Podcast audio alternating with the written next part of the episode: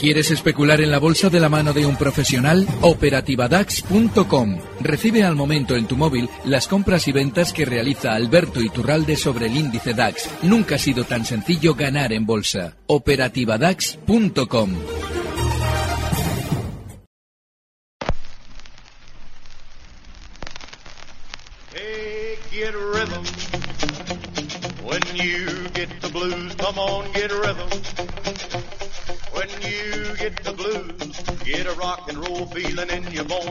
taps on get gone, get rhythm.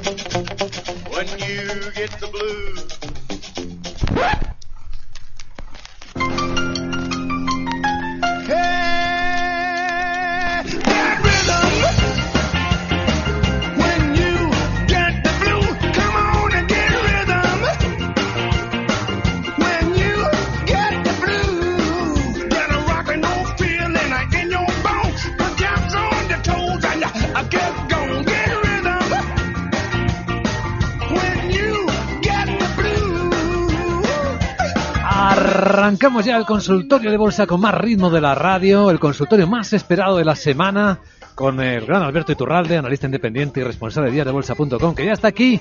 Hola Alberto, buenos días. Muy buenos días. Tengo tres sorpresas ¿Solo para tres? nuestros oyentes. Tres. Venga, pues. Una voy a desvelar una intimidad. Y es que Alberto Iturralde viene esta mañana sufriendo porque aún no tiene decidido del todo el minuto de oro. Estoy, de Así que, que esto está emocionante. Un día que me levanto a las 7 de la mañana, digo, voy a abrir unos gráficos. Pero tiene algo ya entre manos, ¿eh? Eh, Segunda sorpresa. Este consultorio va a ir más allá de lo normal hoy. Porque Ah. ya se puede ver por Periscope también, por el streaming de Capital Radio B, arroba Capital Radio B, por Periscope TV se puede ver. Y hoy es extendido. Hoy O sea, es que extendido. Vayan conectándose porque vamos a estar luego un rato más y cuando es un consultorio por Periscope, saben ustedes que le damos un poquito más de vida también a los gráficos. Así que cuando acabemos en la radio a las 10, continuaremos un poco más a través de Periscope. Y la tercera sorpresa está en el mercado. Es una enorme sorpresa porque después de la semana que llevamos, la vuelta de la volatilidad, Alberto, las caídas, el miedo a que subieran los aranceles, los ha subido Trump esta noche. ¿Y el mercado cómo reacciona? Con subidas también. Sí, es muy importante entender que en el mercado hemos explicado durante estas últimas semanas, Ay, de Telefónica hablamos enseguida. ¿eh? es muy importante también lo de Telefónica, pero para liquidar a Trump eh, hay que entender que Trump es parte del sistema financiero y que en el momento en el que ya hemos visto, como durante estos días atrás, recortes en el mercado, lo que tenemos es que encontrarnos noticias negativas para soltar nuestro papel. Entonces, lo que está sucediendo ahora es normal, ya hemos caído y ahora aparecen los aranceles. Recuerden lo que pasó el año pasado con el tema de los aranceles. Nos tuvieron teóricamente en vilo hasta el verano y en el verano, como Donald Trump no sabía cómo solucionar el tema de aranceles para generar un sentimiento positivo en el mercado artificial, no se le ocurrió otra cosa que decir que bueno, que nos lo habíamos tomado demasiado en serio todos y que era broma. No dijo algo muy diferente a eso. Parece que estoy simplificando demasiado, pero si ustedes toman las hemerotecas de julio, comprobarán y recordarán que efectivamente lo describió como una broma, después de estar durante meses pendiente de sus aranceles. De manera que tengan mucho cuidado con tomar decisiones en torno a las decisiones sobre aranceles de Donald Trump. Eso para empezar. Y para empezar también, como seguro que hay muchas personas interesadas en Telefónica, ha ocurrido algo. Telefónica ha publicado resultados. eh, Ya han sido buenos. Han sido buenos, excelentes, decía César Arranz en la tertulia. Pues ya saben lo que hay. Empezó subiendo y se ha dado una vuelta telefónica y ahora está bajando siete décimas a 707. ¿Cuántas veces, afortunadamente, muy pocos de nuestros oyentes tienen ya telefónicas desde hace años? Pero en los últimos meses hemos insistido, por activa y por pasiva, en el cuidado que hay que tener con un valor que una vez que ha tenido una subida como había protagonizado desde el mes de octubre, Telefónica que marcaba unos mínimos en 6,45 y que comenzó una subida vertiginosa hasta 7,83, bueno, pues en 7,83 comienza el plan estratégico maravilloso de Payete a aparecer en la mesa. Ahí explicábamos, hay que estar fuera porque esto es una trampa para que ustedes compren ahora en 7,80 lo que hace dos, tres meses estaba en 6,40. Bueno, pues meses después de haber estado lateral, de no terminar de subir mientras vendían títulos desde dentro, vuelve de nuevo a la zona 7,80 otra vez a esos máximos. ¿Y qué nos cuentan ahí? Los resultados del 2018, que eran una maravilla. Estoy hablando del mes de marzo. Yo en ese momento ya por descaro decía, me pongo corto en Telefónica. Y mi objetivo desde 7.80 está en 7.35. Oí aquello de, hombre, por Dios, ¿cómo va a caer? Pero fíjese qué resultados. Hmm. Cayó hasta 7.35. Bueno, pues durante estos días ha sucedido algo espeluznante en Telefónica. Sí. Y es que en el momento en el que se encontraba en el soporte de 7.30, publican la noticia de que hay unas plusvalías de 200 y pico millones de euros en la venta de un activo importantísimo que tenían. Sí, los centros de datos. ¿Qué es lo que ocurre con eso? Que si estás en el soporte sabes que ahí lo más normal es que la gente que empieza ya a perder, que son todos los que están en el movimiento lateral que ha realizado durante esos meses, van a salir al mercado a vender. Y para evitarlo, les das una buena noticia. Para que en el momento en el que tú bajes de 7.30, la gente no venda con el fin de que tú puedas tirar el valor más abajo y dejarles a ellos enganchados. ¿Y qué es lo que están haciendo durante la caída? Porque, señores, ya está en 707. Es decir, que del soporte 730 lo han llevado en dos sesiones a 707, que nos publica unos maravillosos resultados. ¿Para qué? Para que no vendamos mientras cae. Para que vendamos cuando esté abajo y nos lo compren ellos. Tengan mucho cuidado con Telefónica. Sigue en pie el mismo guion que les llevo explicando sobre el valor los últimos tres años. Tengan cuidado con Telefónica. Telefónica, nuestra primera protagonista. Y bueno, hay muchas personas que ya han dejado mensaje en el WhatsApp. Quería hacerle una pregunta a Alberto Iturralde sobre cómo ve el Banco Sabadell. Muchas gracias. ¿Cómo? Horrible. Horrible, el Sabadell lo ves horrible. ¿Por qué? Sí, y lo vamos a abrir ahora mismo. Porque es un banco que está haciendo lo que hacen todos los valores bajistas. En el momento en el que el valor está en una situación positiva con respecto a cómo estaba hace unos meses, recuerden que el Banco Sabadell se llegó a descolgar a la baja hasta zonas de 0,82 y cuando miramos la tendencia de un precio no hay que olvidar desde dónde viene, porque no viene de 1 ni de 1,50, viene de 4,70. En el año 2007 cotizaba en 4,70. También marcó mar máximos en el año 2007 el Banco Popular. Aviso navegantes. Mm. ¿Qué es lo que ocurre? Que claro, una vez que hemos tenido el valor en 0,82, nos encontramos con un rebotito hasta 1,05 ahora mismo. Esa zona 1 euro también la hemos descrito durante los últimos meses como una super resistencia. Son los mínimos, y ahora ya entramos en periscope, son los mínimos que ha marcado en tres ocasiones relevantes durante los últimos años. Una vez que cae de 4,70 en el año 7, hasta llegar a marcar por, por primera vez un euro en el año 12, en tres ocasiones frena caídas justo en esa zona. Si alguien quiere saber lo que es una resistencia y un soporte, que se mire el periscope porque se ve en el Banco Sabadell clarísima. ¿Y qué es lo que ha pasado en los últimos meses? Se coloca puntualmente por debajo, puntualmente no es ni más ni menos que del orden de dos o tres meses por debajo, y vuelve a rebotar hasta esa zona.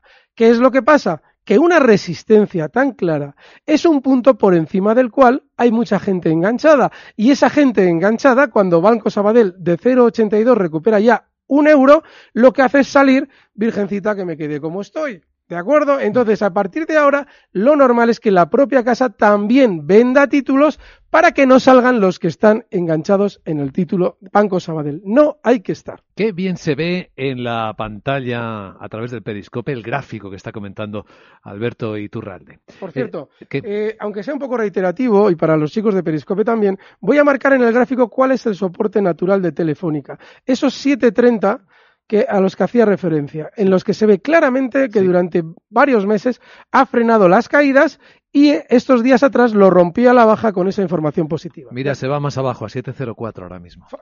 En, y eh, resultados buenos. ¿eh? eh, muy- Recuerden muy ustedes buenos, muy buenos. cuál es el contexto, no ya el movimiento, sino en qué contexto se produce el movimiento. Resultados maravillosos, desplomándose. Eh, en el teléfono está esperando en Toledo Rafael. Buenos días, Rafael. Hola, buenos días, buenos días. Venga. Yo, que- yo quería preguntarle al señor Iturralde si, bueno, si en este recorte, este recorte que hemos tenido estos días, eh, si, hasta dónde cree que va a llegar, hasta dónde cree que va a llegar, o, si- o si cree que ayer ya se hizo el mínimo, me refiero al mínimo momentáneo, oye, eh, en fin. ¿eh? Bueno, pues esa es la pregunta. Bueno, vamos Yo a es ver. que creo que a veces creen que soy la bruja Lola. Yo les agradezco las consultas y el interés, pero no soy adivino. ¿Cree usted, usted cree que yo estoy pendiente de si ha hecho o no ha hecho? Yo estoy pendiente de lo que está haciendo. Ahora mismo el IBEX está cayendo con mucha velocidad. La pregunta está intuyendo o deduciendo de fondo la posibilidad de abrir largos, es decir, una compra, porque como igual cree Iturralde que ya hemos caído, o hasta dónde vamos a caer para ahí comprar, ¿verdad? O cerrar los cortos. No, no hay ningún síntoma ahora mismo que nos deba hacer pensar en cerrar cortos o en comprar. Eso no quita para que con la gran volatilidad que tenemos, y recuerden lo que he explicado durante estas semanas, hay un proceso electoral europeo a la vuelta de la esquina y normalmente no se producen unos desplomes en el mercado antes de esos procesos electorales. Caso distinto es el español, que ha dado las generales ya. España puede caer como le dé la gana, precisamente porque el proceso electoral importante ya se ha producido el 28 de abril. Así es que, ojo, porque en España, si nos preguntamos hasta dónde va a caer o si ha caído ya lo suficiente, corremos el riesgo de ir en contra del resto del mercado. Así es que cuidadito. No hay que estar pendiente de eso. El problema no está en la respuesta. El problema está en querer saber lo que no se puede saber. Andoni Lasarte, que nos ha escrito, yo creo que te ha respondido, eh, Alberto, a la, a la pregunta. La otra que tenemos a continuación por WhatsApp. Buenos días, soy Javi y pregunto al señor Iturralde si merece la pena estar en Renault. Muchas gracias. ¿Merece la pena estar en Renault? Yo no sé por qué me preguntan por este valor de manera recurrente, pero voy a mirar en el gráfico. Bueno, es que después de ver el gráfico lo sé menos todavía. Fíjense ustedes, Renault tiene unos máximos históricos justo en el año 2007. Voy a marcar en el gráfico de Periscope los máximos históricos.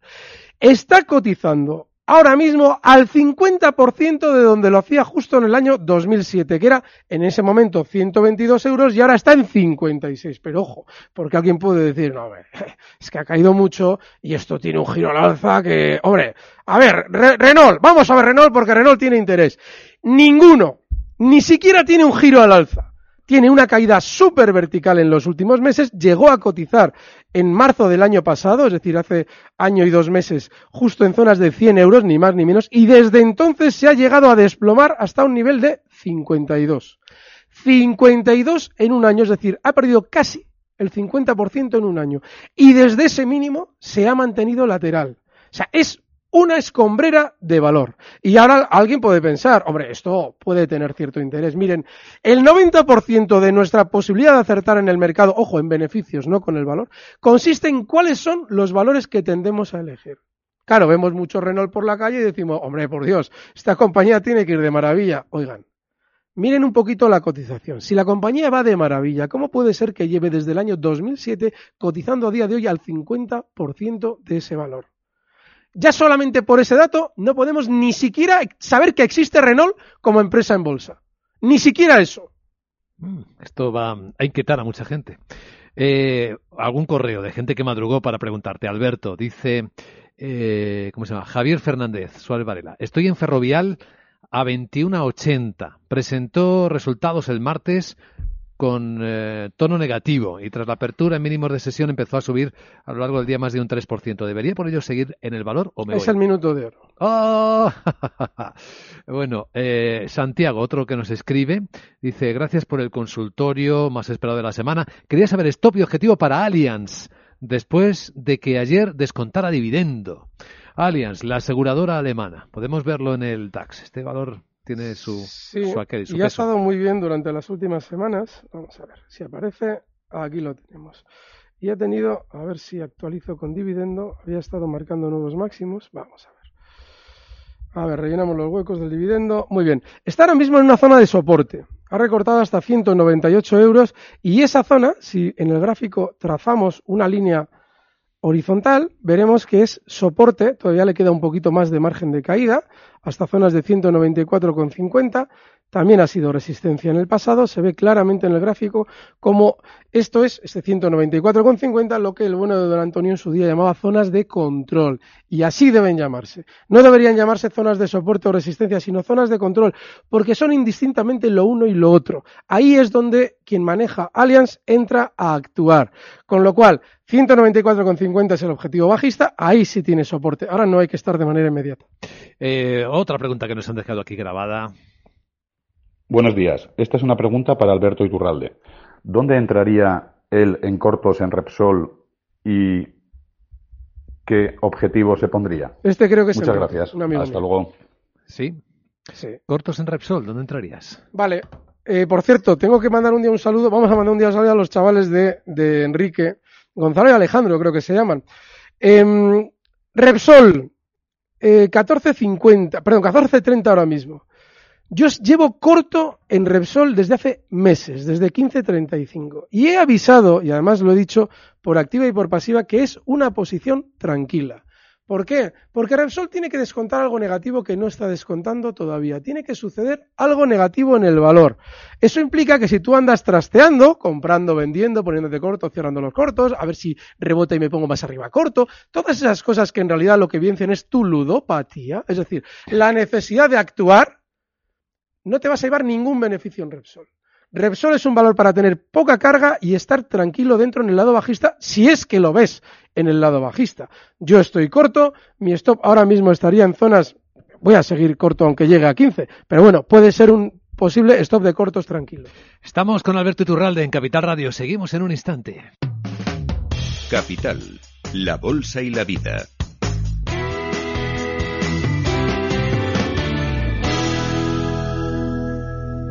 Cuando Trump fue elegido presidente. I love this country. Las opiniones más dispares se enfrentaron. Cuando las acciones de Facebook se desplomaron tras el escándalo de Cambridge Analytica. It's, it's so clearly the wrong strategy for us. El sector pareció tambalearse. Los mercados nunca se mueven de forma aislada y hay momentos en los que hay que tomar posiciones. Cuando lo importante es elegir, elija CMC Markets, su mejor opción. El 80% de las cuentas de inversores minoristas pierden dinero en la comercialización con CFDs con este proveedor. Debe considerar si comprende el funcionamiento de los CFDs y si puede permitirse asumir un riesgo elevado de perder su dinero. Coche. Golpe. Todo arreglado. Es muy simple asegurarse con el Betia. Simple, claro, el Betia. Las empresas y todos sus empleados son el impulso de este país. El impulso que nos hace avanzar, crecer y llegar cada vez más lejos. Y en el Santander apoyamos a las empresas con todas las soluciones que necesiten para seguir creciendo, ser el motor de nuestra economía y el corazón de todo un país. Santander, el banco de todas las empresas.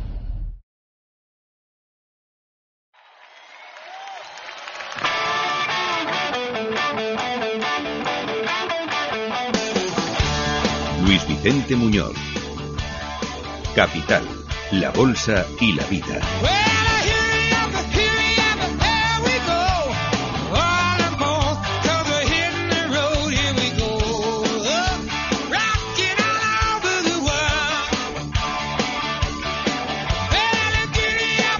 Pues ahora seguimos aquí en Capital Radio disfrutando de este consultorio de bolsa en esta mañana de viernes con Alberto Iturralde, analista independiente responsable de días de bolsa.com.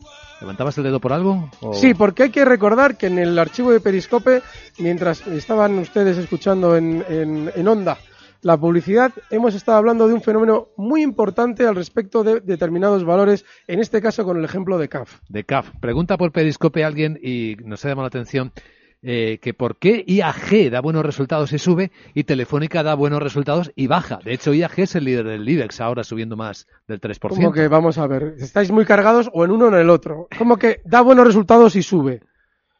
IAG ahora mismo está cotizando exactamente igual que antes de ayer. Claro, ¿qué ocurre? Que como ayer cerraron muchos valores en mínimos, hombre, hoy lo de hoy es una subida. Oigan, IAG llega cayendo desde mediados de abril, es decir, desde hace menos de un mes, pues desde niveles de 6.50 hasta marcar ayer unos mínimos en 5.66. Que hoy publica resultados y rebota hasta 5.84. Dejen ustedes terminar la sesión y sobre todo dejen ustedes terminar el mes. Vamos a ver lo que pasa con IAG que llevamos advirtiendo meses que tiene muy mala pinta. La siguiente pregunta que escuchamos en el WhatsApp. Muy buenos días al programa. Eh, quería ya, eh, preguntar por dos posiciones, soportes y resistencias. Una es Unilever comprada en 59,68 y la otra Facebook 179,15. Gracias. Bueno, vamos a ver, Unilever y Facebook, dos valores bien distintos. A ver qué nos enseñan los gráficos. A ver lo que hay aquí. A ver qué encontramos. Sí, bueno, Unilever, super alcista. Claro, cuando dices super alcista, esto, ojo, eh, esto de las subidas libres no existe. O sea, no existe. ¿Por qué? Y además, ustedes deben desterrar el concepto de subida libre de su mente. Por, no por lo que es, sino por lo que inspira. Que es el- una subida libre es una subida que no tiene límite. Es decir, es libre. Que no para. Estás en li- claro, que no para. Esa es la expresión, que no para. Luego, si está en subida libre, hombre, voy a comprar. No, no existen las subidas libres. Y Unilever está en subida, punto. Está en máximos históricos durante estos días. Tiene un soporte claro en la zona 52, está ahora mismo cotizando en 53,25 y nuestro oyente, que las tiene, puede colocar ahí un stop de beneficios. Quien quiera comprar, lo mejor es que espere antes un recorte hasta 52. ¿Por qué está bien el valor? Porque, fíjense, el mercado americano durante estos días ha tenido una tremenda volatilidad y el valor Unilever no la ha tenido. Eso es muy buen síntoma, porque es normalmente lo que acompaña a las subidas estables. Facebook. Facebook ya está demostrando durante estos últimos meses que es un valor tremendamente peligroso, por lo que sucedió en su presentación de resultados y porque sabe moverse a golpe de hueco. Y eso a nosotros nos debe hacer siempre alejarnos de valores así.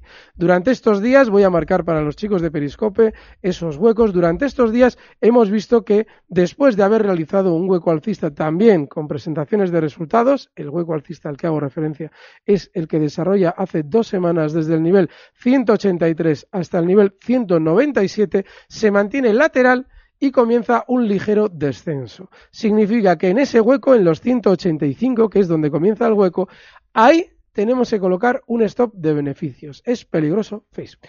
Escribe, me llamo Salva. Planteo las siguientes dudas respecto al mercado de Estados Unidos. ¿Hay riesgo de que se produzca una corrección? ¿Qué escenario sería peor de los dos? Que los índices eh, evidentemente caigan o bien que giren al alza en consonancia con la tendencia. No. Y luego recuerda que a largo plazo en el 2020 hay elecciones en Estados Unidos. Hay mucho riesgo de caídas. Yo lo expliqué en el año 17, estamos ya en el 19. ¿Y por qué expliqué en el, 19, en el 17 que para el 2020 había mucho riesgo de caídas?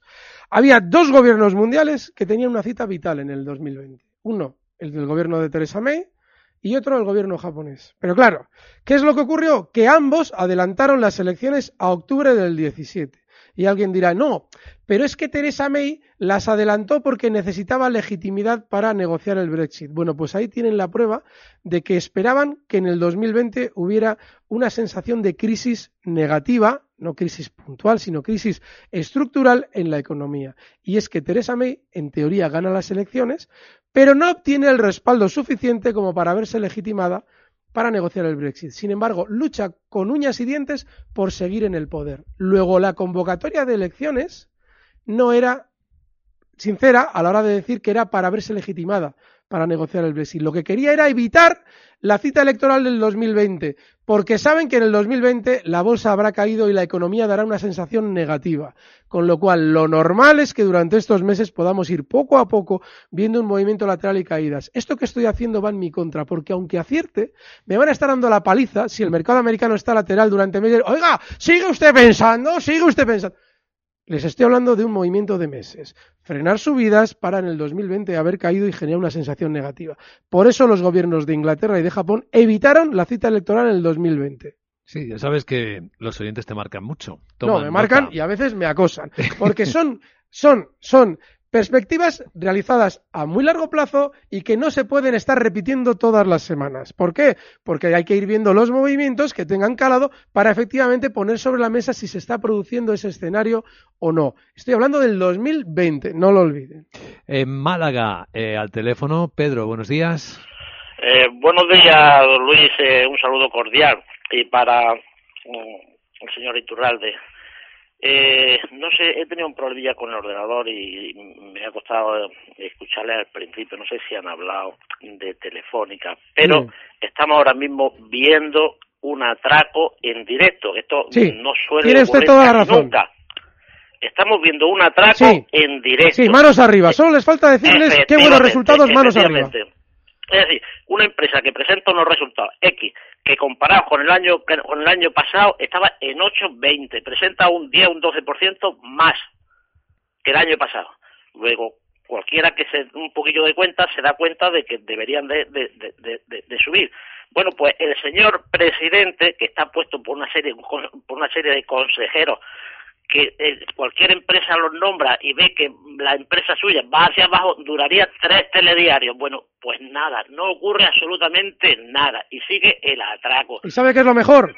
Que hay que disfrutar del atraco para aprender a ponerse uno corto cuando hay que ponerse corto. Es decir, aquí hay mucha gente ganando dinero, caballero, y no solamente los que perpetran el atraco, sino los que saben cómo funcionan los atracadores y en el momento en el que les oyen publicar estos resultados y el valor recortando, se ponen bajistas. Luego hay gente que lo que hace es seguir larga, es decir, alcista, mirando los toros y diciendo, ¿cómo puede ser que publiquen buenos resultados y caigan? Bueno, pues esos son carne de cañón en bolsa. Pues sí, así es, efectivamente. Y luego, Querido sin Pedro, embargo, tenemos un Querido Pedro, lo siento, lo siento, pero no podemos eh, seguir hablando más porque llega el momento más esperado del consultorio, que es el minuto de oro. Así que Esta semana explicábamos que el mercado era un erial. Claro, la gente decía, con lo que ha subido, por eso, porque ahora lo más normal es que recorte. Por eso es un erial, no hay que estar en nada. Sin embargo, hay valores que por lo general funcionan mejor cuando el mercado no tiene por qué subir. Uno de ellos es Ferrovial. Está ahora mismo en 20,78. La zona 20-40 es un stop y es muy importante aquí no andar tibios a la hora de aplicar un stop si es necesario. El objetivo alcista para Ferrovial está en 20, 21, perdón, 21,50. Recuerden, stop en 20-40, cotiza en 20,78, objetivo alcista 21,50. Estrategia, por lo tanto, con Ferrovial en el minuto de oro de este consultorio de bolsa con Alberto Iturralde, que tiene una extensión en los próximos minutos para aquellas personas que nos siguen por Periscope. Pueden localizarnos a través de la cuenta de Twitter de Capital Radio, arroba Capital Radio B, o en el propio Periscope, porque por ahí vamos a continuar. A nuestros oyentes de la radio les deseamos lo mismo que Alberto Iturralde, que tengan un buen fin de semana. El lunes te esperamos lunes con estamos aquí. Luis Blanco a las 6 de la Intentaré tarde. estar en, eh, en live, es decir, en Periscope también. Feliz fin de semana. She got a crazy partner, you ought to see him reel and rock. Long as she got a dime, the music won't never stop.